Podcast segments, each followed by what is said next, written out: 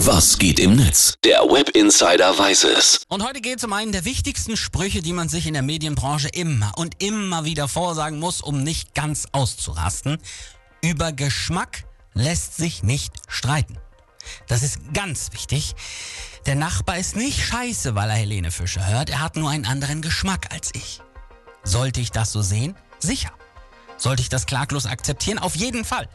Habe ich eventuell an einem bestimmten Punkt mal sowas rübergebrüllt? Mach die Kacke aus! Vielleicht.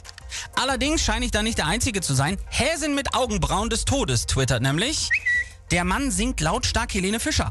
Der Mann sucht ein neues Zuhause. 48 Jahre, schlank, musikalisch, wenn auch mit fragwürdigem Musikgeschmack, kann aber backen, abzugeben. Und ich muss sagen, selten war ich mit dem Internet so einig wie bei diesem Thema. Auch mit SkyPro kann ich absolut relaten.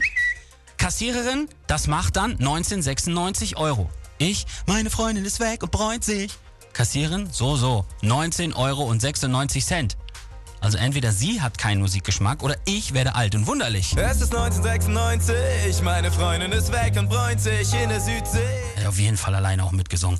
Egal also, ob ihr auf Rock, Pop, Schlager, Metal oder Hip-Hop steht, am Ende können wir uns doch alle auf zwei Dinge einigen, oder? Erstens auf den Tweet von Tom Kraftwerk.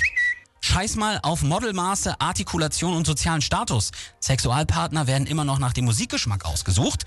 Und noch genauer bringt es der Random Internet Dude auf den Punkt. Der schreibt nämlich, nehmt euch vom Menschen in Acht, die den Musikgeschmack querbeet, ich höre eigentlich alles haben. Junge, Junge, Junge, Junge, Junge, Junge, Junge, Junge, Junge, Junge. Ach, Mensch, hör auf!